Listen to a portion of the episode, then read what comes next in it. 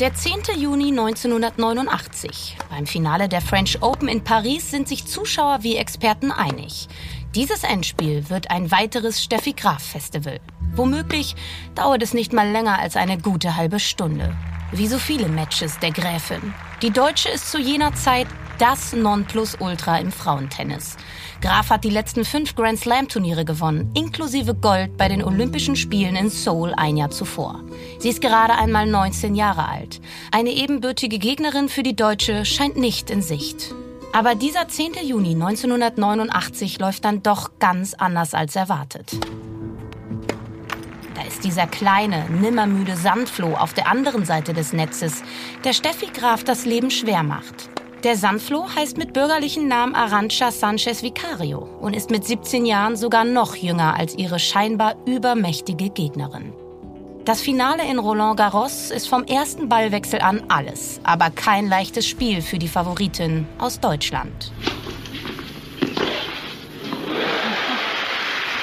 Graf diktiert die Ballwechsel, macht Druck. Auf der anderen Seite gräbt Sanchez mit Stirnband und Ballclip an ihrem Rock jeden noch so schwierigen Ball aus. Sie stöhnt bei jedem Schlag, scheint trotzdem nicht müde zu werden.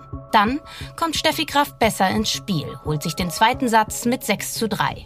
Im dritten und entscheidenden Satz scheint alles dann doch den erwarteten Weg zu nehmen. 5 zu 3 liegt Graf in Front. Aber jetzt zeigt sich wieder das unglaublich große Kämpferherz der Spanierin. Sie gleicht zum 5 zu 5 aus und wenig später hat sie beim Stand von 6 zu 5 aus ihrer Sicht Matchball bei eigenem Aufschlag.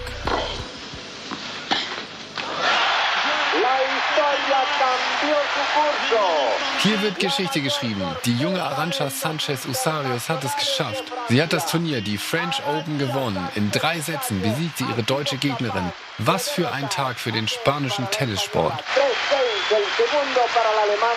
Mit einem Rückhandfehler von Steffi Graf holt sich Arancha Sanchez Vicario den Titel beim wichtigsten Sandplatzturnier der Welt. Nach dem Matchball schmeißt sie ihren Schläger von sich, lässt sich rückwärts in den Sand fallen.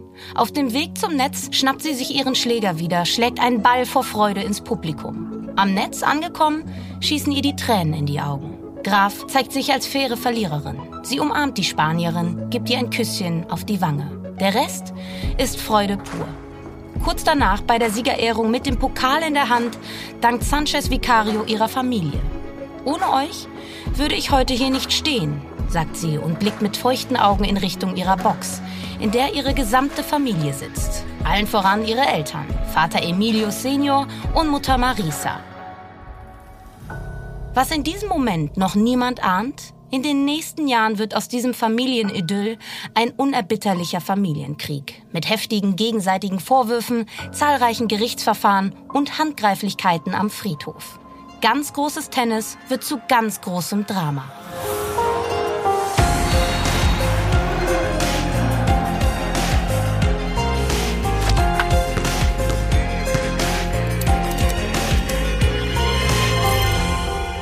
Und herzlich willkommen zu einer neuen Folge von Playing Dirty. Hallo sagen ich, Lena Kassel und mein Co-Host Daniel Mücksch. Hallo, auch von meiner Seite. Ja, auch heute haben wir euch einen Fall mitgebracht, bei dem es nicht nur beim Sport bleibt, sondern bei dem auch das Verbrechen hinzukommt. Doch bevor wir dazu kommen, hat Daniel noch einen kleinen Einwurf. Genau, den Einwurf habe ich. Wir haben ja immer versprochen, von unseren Fällen auch immer wieder Updates zu geben, wenn sich was getan hat, in Fällen, die wir hier ausführlich behandelt hatten. Und jetzt ist es soweit. Wir haben zwei Updates von Fällen, in denen sich wirklich was getan hat und in denen wir mal einen aktuellen Stand wiedergeben wollen. Gehen wir ganz an den Anfang zurück zu Oscar Pistorius, zu unserem allerersten Fall. Vielleicht erinnert ihr euch, da hat ja unser Experte Kai Feldhaus prognostiziert, dass Oscar Pistorius Ende 2023, Anfang 2024 freigelassen wird. Und wir haben auf den richtigen Experten gesetzt, denn Kai hat recht behalten. Die Bewährung von Oscar Pistorius ist bewilligt worden und Anfang 2024, ich glaube am 5. Januar ist das Datum, kommt Oscar Pistorius frei. Er muss sich dann in Pretoria zwar aufhalten, aber er kann auf jeden Fall aus dem dem Gefängnis raus. Er hat dann noch fünf Jahre Bewährung, aber wie gesagt, für Oscar Pistorius ist es der Weg in die Freiheit. Wir haben genauso noch eine zweite News, die wir euch gerne mitteilen würden. Die betrifft Jan Ulrich. Den haben wir ja auch bei uns ausführlich mit seiner Karriere, mit seinem Leben behandelt. Und vielleicht äh, haben sich alle mitbekommen, Jan Ulrich hat sich das erste Mal wirklich direkt zu Doping bekannt. Wir haben ja auch wirklich sehr ausführlich dargelegt, dass das ein großer Struggle im Leben eigentlich bis heute gewesen ist, bis vor kurzem gewesen ist, dass er sich nicht getraut hat zuzugeben, dass er gedopt hat und dass er diese Frage immer wieder gestellt bekommen hat. Jetzt gab es eine aus meiner Sicht gute Amazon Prime Doku, in dem er das aber getan hat, in der er sein Doping zugegeben hat und ja, wir wünschen ihm, dass er damit auch ein bisschen Ruhe zu sich selber findet. Er macht auf jeden Fall den Eindruck, dass er jetzt ein bisschen aufgeräumter ist und ja, das hat sich auf jeden Fall getan, seitdem er bei Playing Dirty aufgetaucht ist. So, das war's dann aber auch von meiner Seite mit unseren kurzen Einwürfen. Genau, und heute beschäftigen wir uns, und das haben unsere aufmerksamen HörerInnen längst mitbekommen, mit Arancha Sanchez Vicario. Und jede oder jeder, die die Matches und vor allem die großen Siege von Steffi Graf verfolgt hat, wird bei diesem Namen direkt aufhorchen. Arancha Sanchez Vicario? Da war doch was. Sie war eine der wenigen Spielerinnen, die der Deutschen hin und wieder einen Titel streitig machen konnte. Bevor ich mich aber in der Tenniswelt der 80er und 90er Jahre verlaufe, habe ich hier doch äh, direkt einen großen Tennisexperten neben mir sitzen. Daniel, Arancha Sanchez Vicario. Was fällt dir bei diesem Namen als erstes ein? Ja, da muss ich doch auch nochmal kurz einhaken und dich nicht zu falscher Bescheidenheit ermahnen. Wenn ich dich auf Social Media verfolge, Lena, sehe ich doch auch, dass da eine Tenniskarriere, eine große Tenniskarriere anscheinend kurz bevorsteht. Wann schlägst du denn bei den French Open auf? also lass es mich so sagen. Outfit-technisch könnte ich in meinem weißen Lacoste-Zweiteiler natürlich jetzt schon bei den ganz großen Grand Slams mitspielen. Das ist ja klar. Äh, mein Aufschlag lässt mich dann aber doch das eine oder andere Mal noch im Stich. Aber wir haben ja noch ein paar Folgen. Also gib mir einfach noch ein bisschen Zeit. So, und bevor. Ja, ich bin sehr gespannt. Ja. So, und bevor ich äh, sicherlich ganz bald in einem Atemzug mit Steffi Graf und Arancha Sanchez Vicario genannt werde, schnell nochmal meine eigentliche Frage. Daniel, was fällt dir als erstes zu Arancha Sanchez Vicario ein? Ja, als erstes muss ich wirklich ja oberflächlich starten. Eigentlich eine optische Belanglosigkeit, aber das ist wirklich was, was mir bei ihrem Namen einfällt. Das ist ihr Ballclip, von dem du ja auch schon in unserer Anfangsszene berichtet hast. Den hatte meine Schwester nämlich zum Beispiel auch. Den hatten damals, glaube ich, alle jungen Tennisspielerinnen, den sie sich hinten über den Rock reingeklippt haben, um den Ball da besser verstauen zu können. Und ich glaube, wenn ich mich recht entsinne, war Arantxa Sanchez Vicario wirklich eine der ersten, die diesen Ballclip beliebt gemacht hat. Ja, und was der Tennis angeht, ist sie wirklich das Symbol für Tennisspanien zu dieser Zeit, egal ob man jetzt das Männer- oder das Frauentennis von Spanien sich anschaut. Eine unglaublich zähe Spielerin, die um jeden Ballwechsel gekämpft hat, niemals aufgegeben hat und ihrer Gegnerin auch wirklich nie was geschenkt hat. Also man musste immer selber den Punkt machen gegen sie. Ähm, sie hat wirklich keine Geschenke verteilt. Und dann denkt man natürlich auch direkt an ihre Familie. Da gibt es ja noch andere Herren, die einem vielleicht einfallen. Emilio Sanchez und auch Javier Sanchez. Also es war nun wirklich eine Tennisdynastie, die Familie zu der Zeit, was in dieser Weltspitze auf diesem Niveau doch wirklich sehr ungewöhnlich gewesen ist.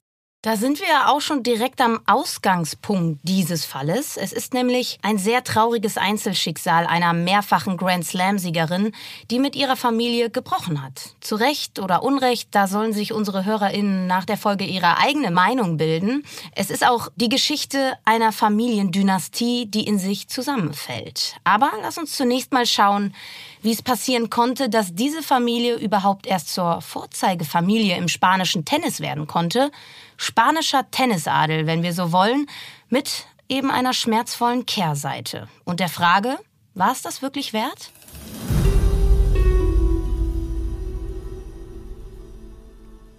Arancha Sanchez Vicario wird am 18. Dezember 1971 in Barcelona geboren.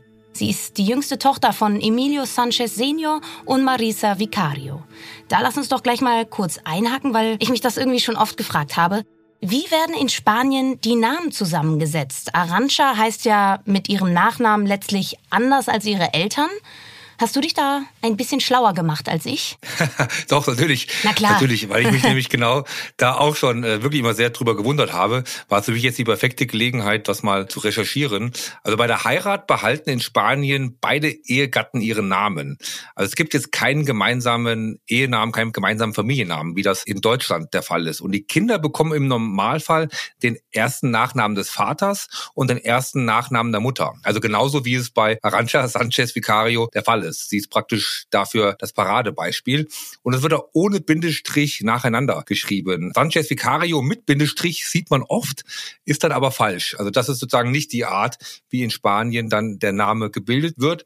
Bei den Söhnen eigentlich genauso, aber da wird oft nur der Nachname des Vaters genannt. In den Papieren hat aber jeder Spanier und jede Spanierin zwei Nachnamen. So, da haben wir doch schon wieder was gelernt. Sehr gut. Arancha hat mit Marisa jedenfalls eine sieben Jahre ältere Schwester und zwei ältere Brüder, Emilio Junior und Javier. Von denen habt ihr als Sportfans vielleicht auch schon mal gehört. Sie spielen eine sehr wichtige Rolle in unserem heutigen Fall. Sie sind jedenfalls als Emilio und Javier Sanchez bekannt, ohne Vicario. Emilio Junior ist sechs Jahre älter als Arancha und Javier drei Jahre älter als sie. Arancha ist also ein richtiges Nesthäkchen mit ihren drei älteren Geschwistern. In der Familie Sanchez Vicario gibt es von Beginn an nur ein Thema. Tennis. Emilio Sanchez Senior ist Bergbauingenieur, widmet sich aber schnell nur noch der Tenniskarriere seiner Kinder. Der leidenschaftliche Tennisspieler wird zu ihrem ersten Trainer in einem Club in Barcelona. Mama Marisa ist eigentlich Lehrerin, kümmert sich bald aber auch nur noch um den Haushalt des sportlichen Familienbetriebs. Alle Kinder zeigen sich auf dem Tennisplatz talentiert. Die älteste Tochter Marisa hat aber nicht die Hingabe ihrer drei jüngeren Geschwister. Marisa ist zwar auch gut, aber nicht so außergewöhnlich gut wie Emilio, Javier und Arancha. Für Vater Emilio Senior ist schnell klar, meine Kinder können es schaffen. Sie können mit Tennis Geld verdienen und der Familie damit ein besseres Leben ermöglichen.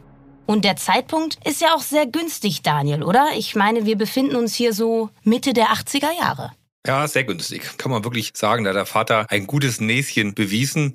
Bis zu diesem Zeitpunkt war Tennis ja oft der Sport für reiche Kids, wo es jetzt gar nicht so notwendig war, dass die Tennisspieler noch so viel Geld verdienen, weil die Familien oft schon genug Geld gehabt haben. Aber jetzt wird Tennis zum Massensport. Preisgelder steigen enorm, Werbeeinnahmen kommen hinzu. Also es wird wirklich lukrativ. Die Spieler werden zu Superstars. Und es ist ja auch wirklich genau die Phase, wo Deutschland ganz vorne bei dieser Entwicklung dabei ist. Ich meine, Boris Becker mit seinem ersten Wimbledon-Sieg, glaube ich, wissen die meisten noch. Und er war ja wirklich auch so einer der ersten, der da wirklich mit Tennis zu einem absoluten Superstar wurde in Deutschland. Aber dann zeitweise auch auf der ganzen Welt. Es gibt Phasen, da war Boris der bestverdienende Sportler auf der ganzen Welt. Also da konnte man mit Tennis wirklich sehr, sehr viel Geld verdienen. Und da hat halt Emilio Senior, wie ich schon gesagt habe, ein sehr, sehr gutes Näschen gehabt und hat es antizipiert, dass seine Kinder damit wirklich der Familie einen sehr guten Lebensunterhalt bereiten können. Und was natürlich dann wirklich außergewöhnlich ist, dass er drei heiße Eisen im Feuer hat mit seinen zwei Söhnen und Rancha noch. Also da war die Wahrscheinlichkeit im Verhältnis relativ groß, dass es einer von denen schaffen würde. Und diese drei heißen Eisen schaffen es ja auch dann tatsächlich mit dem Tennis Geld zu verdienen. Aber zu welchem Preis? Zu dieser Frage kommen wir später noch ausführlich. So viel kann ich aber jetzt schon mal verraten. Die Geschwister haben auf diese Frage sehr unterschiedliche Antworten. Der älteste jedenfalls, Emilio, bestreitet 1984 mit 19 Jahren sein erstes Profimatch. Zwei Jahre später in Nizza gewinnt er seinen ersten Titel auf der ATP-Tour. Im selben Jahr wird auch sein Bruder Javier Tennisprofi. Alles noch relativ normal, ohne großes Sensations- oder Überfliegerpotenzial. Das findet man jedoch bei ihrer Schwester Arancha. Als Javier nämlich Profi wird, ist das Nesthäkchen Arancha bereits auf der Profitour unterwegs. 1985 ist das, mit 14 Jahren, ich wiederhole gerne nochmal, mit 14 Jahren wird Arancha Sanchez Vicario eine professionelle Tennisspielerin.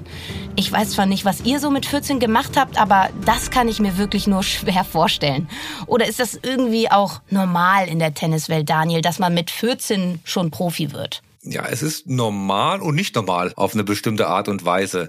Der Weg der Familie Sanchez ist äh, auf der einen Seite sehr klassisch, nämlich dass es die Jüngste in der Familie schafft, am erfolgreichsten zu sein. Das ist bei Geschwistern im Profisport sehr oft der Fall. Da gibt es eindeutige Statistiken, jetzt nicht nur im Tennis, Das liegt einfach daran, dass sie mit ihren Geschwistern trainieren. Die sind ein paar Jahre älter und die natürlich ihnen nacheifern wollen, mithalten wollen und dementsprechend natürlich sehr, sehr gute Trainingspartner am Anfang haben und sehr, sehr schnell einige Stufen in ihrem Leistungsvermögen überspringen. Das muss man schon ehrlicherweise sagen. Mit 14 ist es nicht ganz so normal wie bei Arancha. Das ist natürlich schon sehr, sehr früh. Aber es gibt ja dieses Beispiel mit Steffi Graf, kann man auch sicherlich sagen, dass es schon in der Zeit möglich war, so früh so erfolgreich zu sein. Ähm, Steffi Graf hat mit elf Jahren, also nochmal mit drei Jahre früher, bei den deutschen Meisterschaften der Damen aufgeschlagen und hat da fast mit Eva Pfaff, damals die Nummer 86 der Welt, fast gegen Eva Pfaff gewonnen. Also Steffi Graf und Arancha Sanchez Vicario, das können wir, glaube ich, behaupten. Diese Wege waren beide nicht normal, weil sie so extrem früh extrem gut waren. Und Arancha mischt die Profitour trotz ihres jungen Alters dann auch direkt mächtig auf. Mit dem ersten ganz großen Paukenschlag am 10. Juni 1989, von dem wir ja schon am Anfang gehört haben. Da schlägt sie die zu diesem Zeitpunkt als unschlagbar geltende Steffi Graf im Finale der French Open und wird mit 17 Jahren und 174 Tagen zur bis dato jüngsten Siegerin in Paris aller Zeiten. Auch wenn ihr diesen Rekord ein Jahr darauf die Serbin Monika Seles direkt wieder abnimmt. Du hast es zwar schon mal erwähnt, aber Daniel, kannst du vielleicht noch mal die Tennisspielerin Arancha Sanchez Vicario einordnen? Ja, sie ist wirklich diese typische spanische Sandplatzspielerin. Und warum sind die Spanier und Spanierinnen in dieser Zeit so gut auf Sandplatz? Das hat vor allem relativ praktische Gründe und liegt auch sehr stark am Wetter. Also in Deutschland muss man Ende Herbst in die Halle gehen. Da hat man gar keine andere Wahl. Und in der Halle gibt es dann meistens Teppichbelag oder halt etwas anderes als Sand. Das ist in Spanien anders. Da kann man fast das ganze Jahr draußen spielen. Und vor allem damals gab es sehr, sehr wenige Hallen in Spanien. Also die Spanier haben das ganze Jahr auf Sand spielen können und waren dementsprechend halt auf Sand dann auch so gut. Sand ist dann im Vergleich zu anderen Belegen ein sehr langsamer Belag, wo die Bälle langsamer abspringen und der Gegner mehr Zeit hat, sich auf die Bälle einzustellen. Und hier haben Kämpfer dadurch einen größeren Vorteil. Die können viele Bälle noch ausgraben, sie können viele Bälle noch holen, die Ballwechsel länger gestalten. Und das war ja auch die Spezialität von Arancha Sanchez, Icario. Sie hat zum Beispiel mit Mondbällen sehr hoch übers Netz gespielte Bälle, mit denen sie die Gegner wirklich zur Weißglut getrieben hat, weil sie einfach unglaublich zäh auf der anderen Seite gewartet hat, bis die Gegnerin irgendwann den Fehler gemacht hat. 1994 war das erfolgreichste Jahr von ihr. Da konnte sie nochmal die French Open gewinnen und gleichzeitig danach auch die US Open. Acht weitere Turniere konnte sie auch 1994 gleich noch gewinnen und 1998 dann ihr letzter großer Grand Slam Erfolg bei den French Open in Paris. Also man sieht, Sand ist wirklich ihr mit Abstand bester Belag gewesen. 1995 ist Arancha noch für zwölf Wochen gleichzeitig die Nummer eins der Welt im Einzel und im Doppel. Da ist sie die erste Spielerin, der das gelungen ist nach der großen Martina Navratilova. Also man kann wirklich sagen, Arancha hat schon sehr, sehr Großes geleistet im Tennis. Und neben den ganzen Erfolgen von Arancha hast du ja auch noch eine Besonderheit entdeckt, von der bestimmt nicht viele wussten. Ja, in der Tat. Mir war die auch gar nicht mehr so bewusst. Aber dafür hören wir doch mal hier rein in ein Interview mit ihr aus Hamburg im Jahr 1992. Und jetzt ist sie da, liebe Zuschauer, Arancha Sanchez. Herzlich willkommen. Danke, dass Sie sich ein paar Minuten Zeit genommen haben für uns. Äh, sie sind in Hamburg wieder mal. Da freuen sich viele drauf, Sie hier spielen zu sehen. Vor zwei Jahren mhm. haben Sie hier im Finale gestanden gegen Steffi Graf. Da haben Sie verloren. Äh, trotzdem gute Erinnerungen, gute Gedanken an Hamburg? Ja, ich äh, immer komme hier, warum es ein sehr gutes Turnier und ähm, immer ich habe sehr gut gespielt und äh, ich liebe den Platz und äh, die Leute auch. So ich äh, ich äh, denke es gleich, wenn ich spiele nach Hause. So äh, das ist warum ich komme zurück dieses Jahr. Ja, tatsächlich. Sie spricht Deutsch, Arancha. Nicht perfekt, keine Frage. Das haben wir gehört. Aber sie spricht Deutsch und kann Interviews auf Deutsch geben. Das zeigt uns auf der einen Seite natürlich auch, wie wichtig der deutsche Markt damals war, dass Tennis damals einfach ohne Deutschland kaum denkbar war, vor allem erfolgreiches Profitennis und es zeigt uns aber auch, wie professionell ihre Eltern das angegangen sind. Ich glaube, ihnen waren sehr bewusst, wie wichtig der Markt ist und dass es auch den Zuschauern, den Fans, glaube ich, sehr angenehm rüberkommt, wenn dann die Protagonisten in der jeweiligen Sprache des Landes antworten können. Und ich glaube, das haben sie sehr bewusst an Arancha so nahegelegt, dass sie auch auf Deutsch antworten kann und auf Deutsch Interviews geben kann aber auch Vorboten für das, was nach der Karriere passiert, ist in dem Interview zu hören. Im Jahr 2000 heiratet sie den spanischen Sportjournalisten Joan Vehils. Es ist eine pompöse Hochzeit auf der Burg San Marcial in Cerdañola. mit 650 Gästen, darunter der damalige spanische Ministerpräsident José María Aznar. Nach nur zehn Monaten trennt sich das Paar aber schon wieder. Angeblich auch auf Druck der Eltern von Arancha. 2002 beendet Arancha Sanchez Vicario ihre Tenniskarriere relativ früh mit 31 Jahren und begründet diesen Schritt so. Nun ist es Zeit, mein eigenes Leben zu finden. In viele Richtungen zu deutende Worte, die das große Drama im Leben der Familie Sanchez einleiten.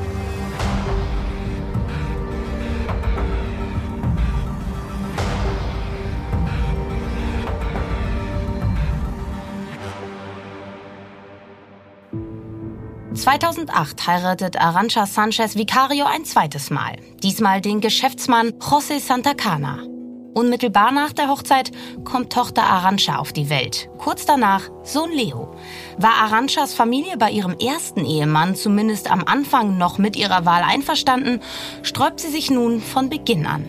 Nur für den Schein nach außen sind die Eltern und Geschwister bei der Hochzeit im September 2008 anwesend. Auf den Bildern von der Feier muss man schon genau suchen, um ein Lächeln der Brauteltern auch nur zu erahnen. Vater Emilio Senior weigert sich sogar, wie als Brautvater eigentlich üblich, eine Rede zu halten. Er sei krank, lautet die lapidare Begründung. Nur wenige Monate nach dieser Hochzeit beginnt der juristische Ärger für Sanchez Vicario.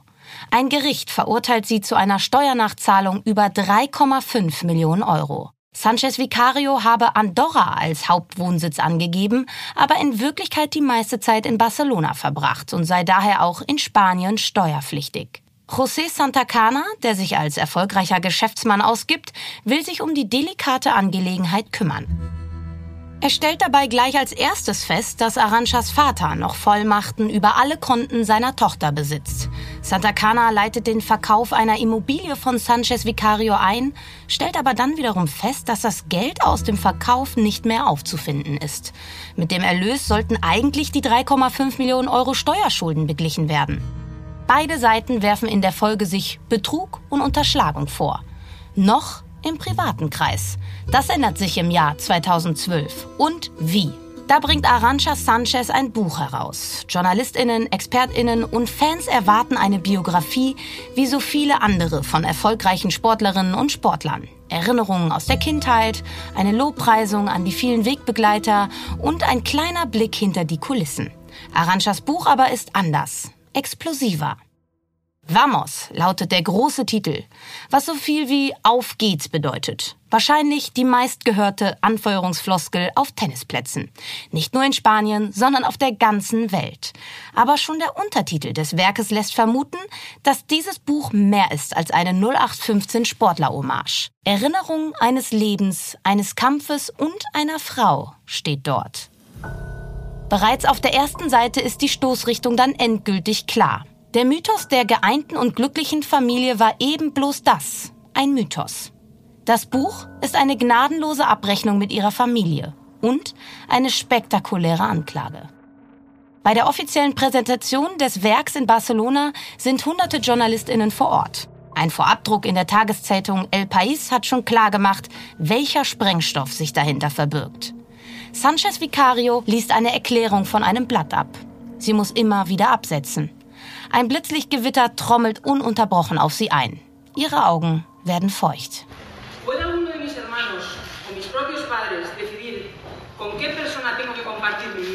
Können meine Geschwister oder meine Eltern entscheiden, mit wem ich mein Leben teilen soll? Treffen sie die Wahl, welche Person ich heiraten soll? Ich bin dieselbe Person, die ich immer war. Nur entscheide ich jetzt, was ich sagen will. Ich verstecke mich nicht mehr und täusche eine Beziehung vor, die nicht existiert. Viele von euch hier wissen das schon seit langem. Ich bin kein undankbarer Mensch. Ich war meinen Eltern immer dankbar für ihre Unterstützung und Hilfe. Alle Eltern wollen das Beste für ihre Kinder. Aber bei mir haben sie eine Kontrolle und einen Schutz ausgeübt, die nicht gesund waren.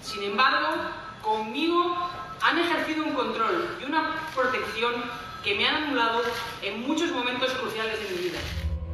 Während sie auf der Pressekonferenz noch relativ vage das zerrüttete Verhältnis zu ihrer Familie beschreibt, wird sie im Buch deutlich konkreter. Besonders ihre zu diesem Zeitpunkt 75 Jahre alte Mutter Marisa attackiert sie scharf. Sanchez Vicario schreibt, Sie hat einen starken Charakter. Disziplin und Sieg waren ihr wichtiger als alles andere. Dabei hätte ich vielleicht liebevolle Worte nötiger gehabt. Oft habe sie sich allein gefühlt, mit einem Plüschhasen als einzigen Zeugen ihres Elends. Ich schlief mit ihm im Arm auf dem von Tränen durchnässten Kissen ein. Ich suchte in ihm einen gewissen Schutz und vor allem Trost. Ihrem Vater, der im Jahr 2012 unter Alzheimer im fortgeschrittenen Stadium leidet, wirft sie vor, ihr Geld veruntreut zu haben. Rund 45 Millionen Euro habe sie in ihrer Karriere verdient und nun sei aber nichts mehr davon übrig. Bei dieser Summe addiert sie ihre Preisgelder mit den Werbeeinnahmen ihrer gesamten Karriere. Wie kann es sein, dass ihre Brüder, die als Tennisprofis nicht ansatzweise so erfolgreich waren wie sie, über erheblich mehr Vermögen verfügen? lautet ihre rhetorische Frage. Die Antwort haben sie und ihr Mann José Santa Cana gleich parat. Die Brüder stecken mit dem Vater unter einer Decke. Das Trio hat sich an dem Vermögen von Tochter und Schwester Arancha bereichert. Solange bis nichts mehr da war. Sie selbst habe immer nur einen kleinen Betrag als monatliches Gehalt von ihrem Vater erhalten.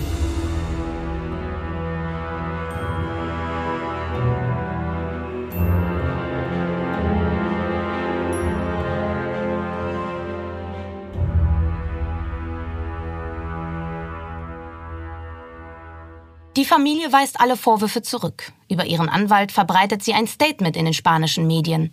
Darin sagt Mutter Marisa, wir haben 20 Jahre lang für sie gelebt und alles für sie geopfert. Von Ausbeutung kann keine Rede sein. Im Gegenteil stehen Vorwürfe im Raum, Arancha habe ihre Familie im Stich gelassen, besonders während der schweren Krankheit des Vaters. Emilio leidet seit zwei Jahren an Darmkrebs, ist herzkrank und hat Alzheimer. Unsere Tochter hat uns in dieser Zeit nicht einmal besucht und auch keine Sorge gezeigt. Die Familie betont allerdings, man wolle keine rechtlichen Schritte gegen Arancha einleiten. Das erledigen dann Arancha und ihr Mann.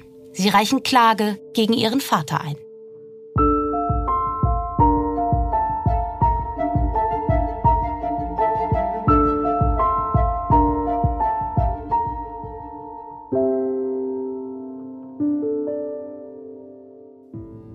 Zwischen den Jahren 2012 und 2015 ist Sanchez Vicario Dauergast vor Gericht. Und das auf unterschiedlichen Ebenen. Der spanische Staat fordert von ihr üppige Steuernachzahlungen wegen ihres Scheinwohnsitzes in Andorra. Sie behauptet unverdrossen, sie sei wegen der Veruntreuung ihrer Familie aber pleite.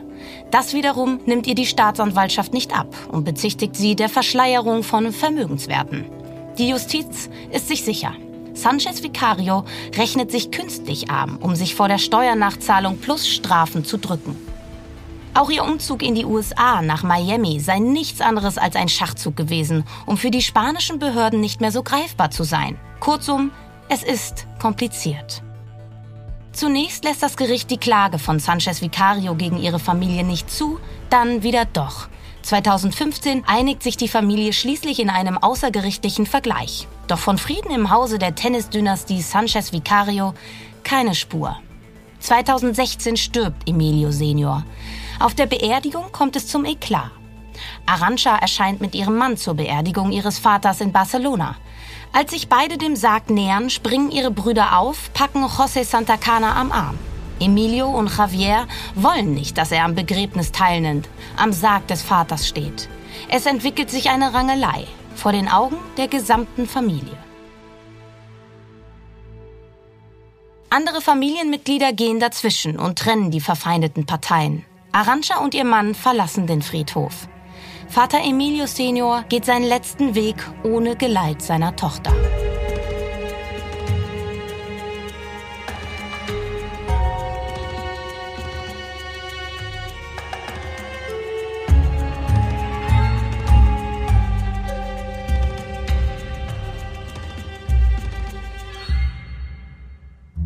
Privat könnte es für Arancha kaum schlimmer sein und auch der Fiskus lässt nicht locker. Noch immer hat sie ihre Steuerschulden nicht beglichen. Sie verschleppt immer wieder die gerichtlich angeordnete Zahlung. Da wird es der Gläubigerbank zu bunt. Und 2018 verklagt sie Sanchez Vicario und ihren Mann. Die Summe hat sich inzwischen auf 7,5 Millionen Euro erhöht. Die Bank behauptet, die mehrfache Grand Slam-Gewinnerin und ihr Gatte hätten ihre Vermögenswerte durch verschiedene Mantelgesellschaften verschleiert. Die Probleme sind also weiter dieselben. Doch dann ändert sich mit einem Schlag alles. Denn die Ehe zwischen Arancha und José Santa Cana ist am Ende. 2019 kommt es zur Scheidung.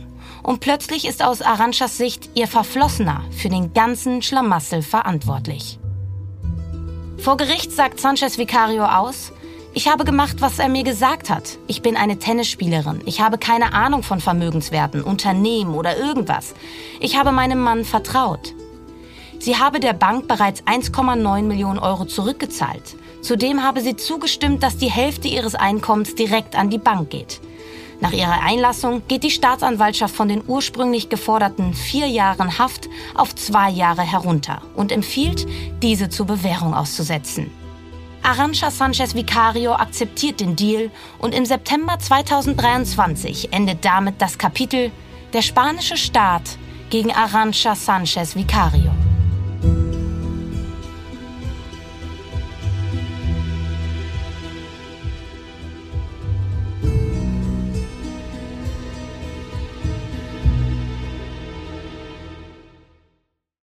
Also Daniel, rein juristisch ist der Fall Arancha Sanchez Vicario damit abgeschlossen.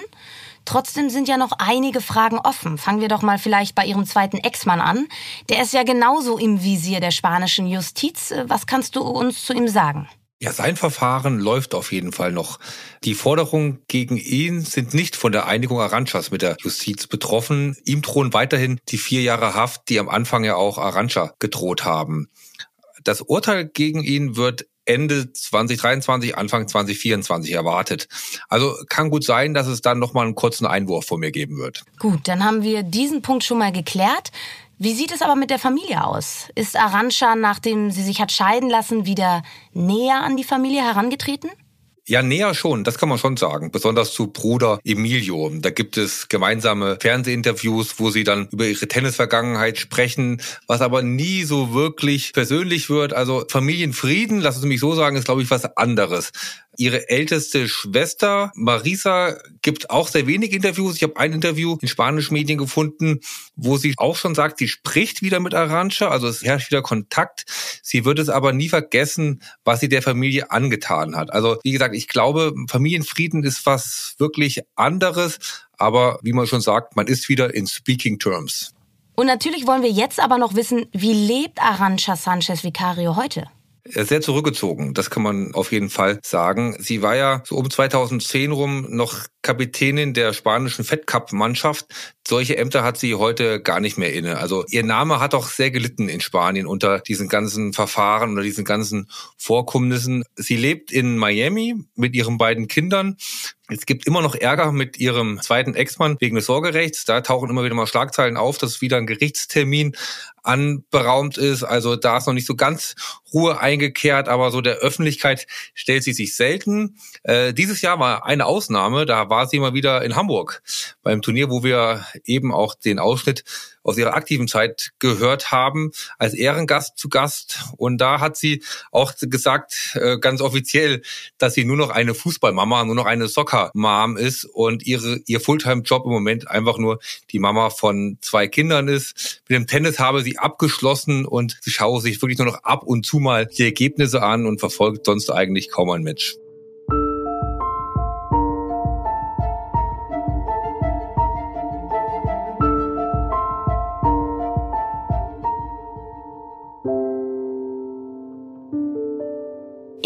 Fall ist ja nun wirklich Ruhe eingekehrt. Zumindest für Arancha Sanchez Vicario. Ihr Ex-Mann wartet zwar noch auf sein Urteil, aber wie wir gerade von Daniel gehört haben, lebt Arancha das ruhige, zurückgezogene Leben einer Soccer-Mom in Florida. Für dich also ein Happy End, Daniel?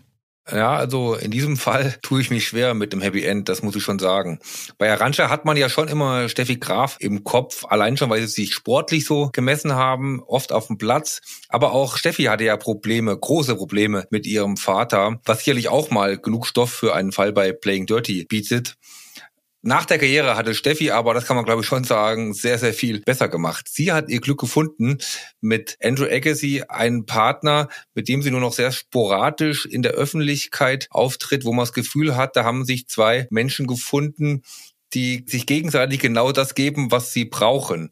Und dieses Gefühl, dieses Gefühl für Menschen, da hat man schon den Eindruck, das hat Arancha, ja, ich glaube, eigentlich nie in ihrem Leben gehabt. Sie war immer nur der Spielball von unterschiedlichen Menschen, ja oft auch von Männern, sei es nun ihr Vater oder auch ihre Ehemänner gewesen. Und bisschen Happy End dann vielleicht doch, weil man das Gefühl hat, dass sie jetzt mit 50 Jahren ihren eigenen Weg gefunden hat und doch auch ein bisschen zur Ruhe gefunden hat.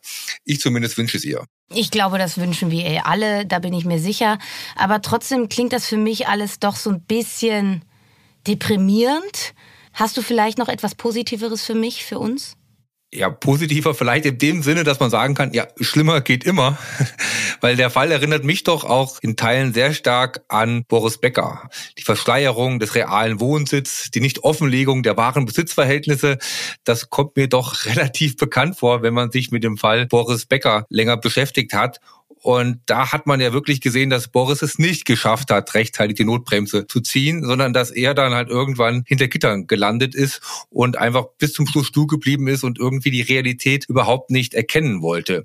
Und genau das hat Arancha ja zumindest dann geschafft. Also man hat das Gefühl, sie hat genau gesehen, wie schon der Wärter mit dem Schlüssel für ihre Zelle gewedelt hat und dann gesagt hat, nee, das will ich doch nicht. Jetzt ziehe ich die Notbremse und versuche zumindest ein bisschen Schadensbegrenzung zu erreichen. Und das hat sie dann auch geschafft. Gefängnis blieb ihr wenigstens erspart. Wenn man so will, könnte man das auch als etwas Positives bezeichnen. Du bist ja dann immer bei mir verantwortlich, noch mehr Positives zu finden. Hast du denn noch mehr Positives für mich, Lena? Also ich bin bei deiner Äußerung, schlimmer geht es immer hängen geblieben.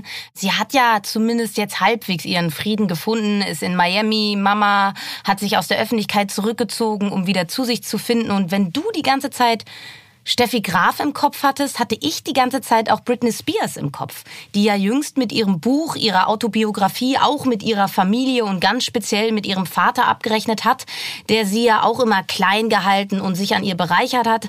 Ich sehe da wirklich auch sehr viele Parallelen zu unserem heutigen Fall, wo Arancha eben auch der Spielball zahlreicher Männer gewesen ist und sie am Ende als Verliererin aus der Sache rausgegangen ist und das ja, obwohl sie der eigentliche Star war. Der Ausgang bei ihr ist aber dann doch ja ein anderer als bei Britney Spears. Arancha hat sich zurückgezogen und der großen Bühne den Rücken gekehrt und eben ihren Frieden gefunden. Und ich glaube, darauf wartet zumindest Britney immer noch vergeblich. Damit beenden wir unsere Los Wochos bei Playing Dirty mit den Fußballern Kini und Bruno und nun Arancha Sanchez Vicario haben wir unseren hispanischen Hattrick vollendet.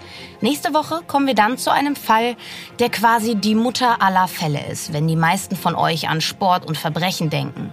Und einer der ersten Fälle, der sich vor den Augen der Weltöffentlichkeit abgespielt hat. Von Live-Verfolgungsjagden im TV, öffentlichen Prozessen bis zu heute sehr umstrittenen Urteilen. Ihr ahnt womöglich schon, um welchen Fall es sich dabei handelt. Und wenn ich dann noch die Hinweise USA und American Football hinzufüge, dürfte der Groschen endgültig fallen. Nächste Woche beschäftigen wir uns mit dem legendären US-Football-Superstar O.J. Simpson. Wir dröseln den Fall mit all seinen Facetten auf, stellen die wichtigsten ProtagonistInnen vor und gehen auch der Frage nach, wie lebt O.J. Simpson eigentlich heute? Alles das dann nächste Woche bei Playing Dirty. Bis dahin, tschüss und wir hören uns.